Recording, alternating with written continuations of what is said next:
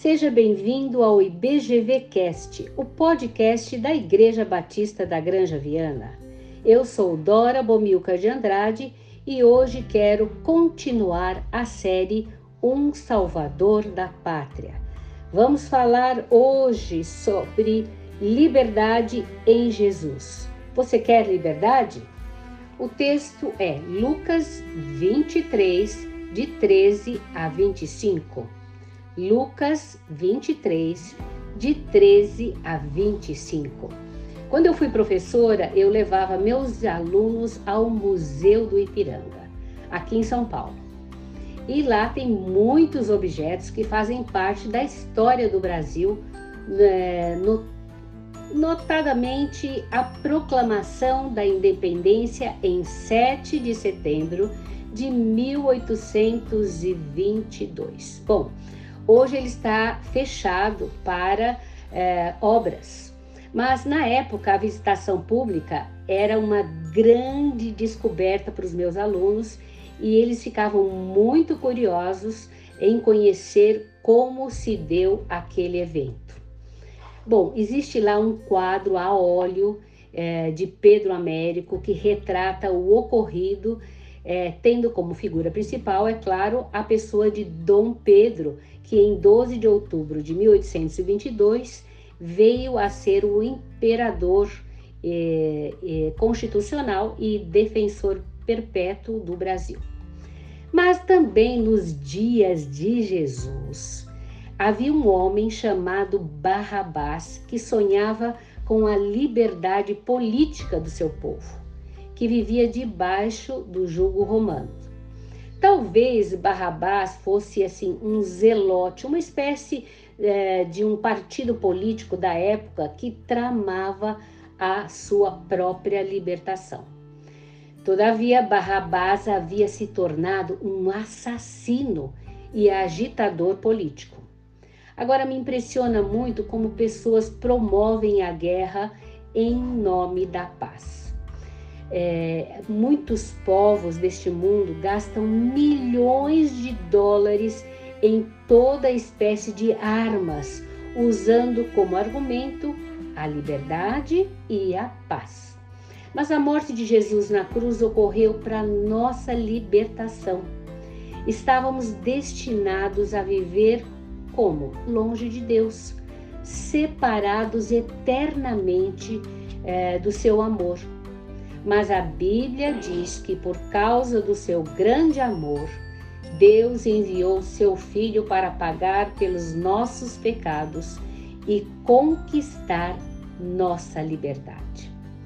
Se confiamos em Jesus, nós somos livres e podemos viver em paz diante de Deus.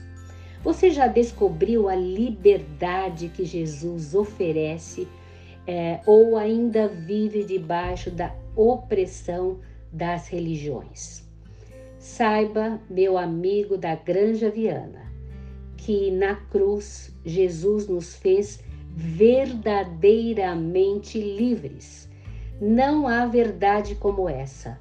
Somos libertos do poder do pecado que nos condenava para vivermos eternamente com Deus. Não há necessidade de movimentos nem qualquer espécie de pagamentos ou intermediários.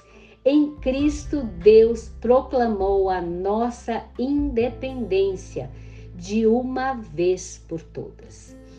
E terminando, eu quero dizer que quem vive pagando por seus pecados não conheceu a liberdade em Jesus.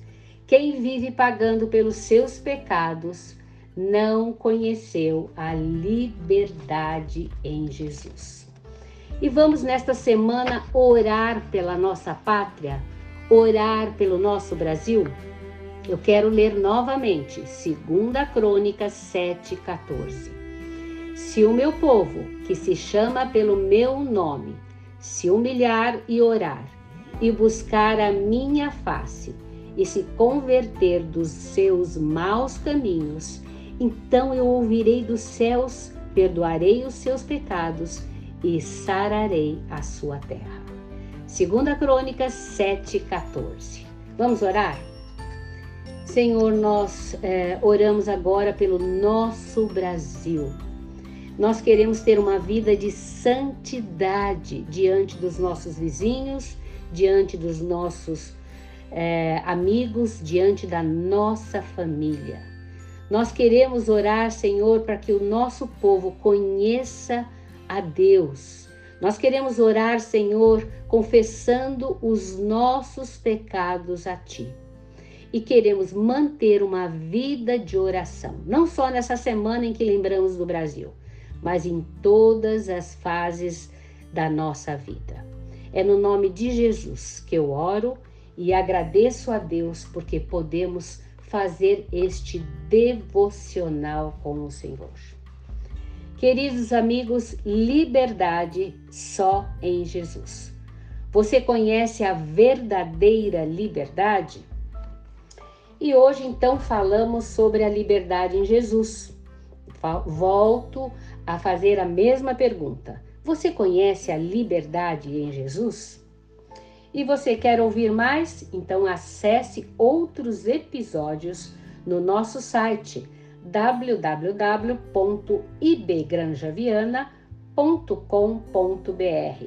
Eu sou Dora Bomilca de Andrade e quero enviar para os nossos amigos abraços virtuais e até mais.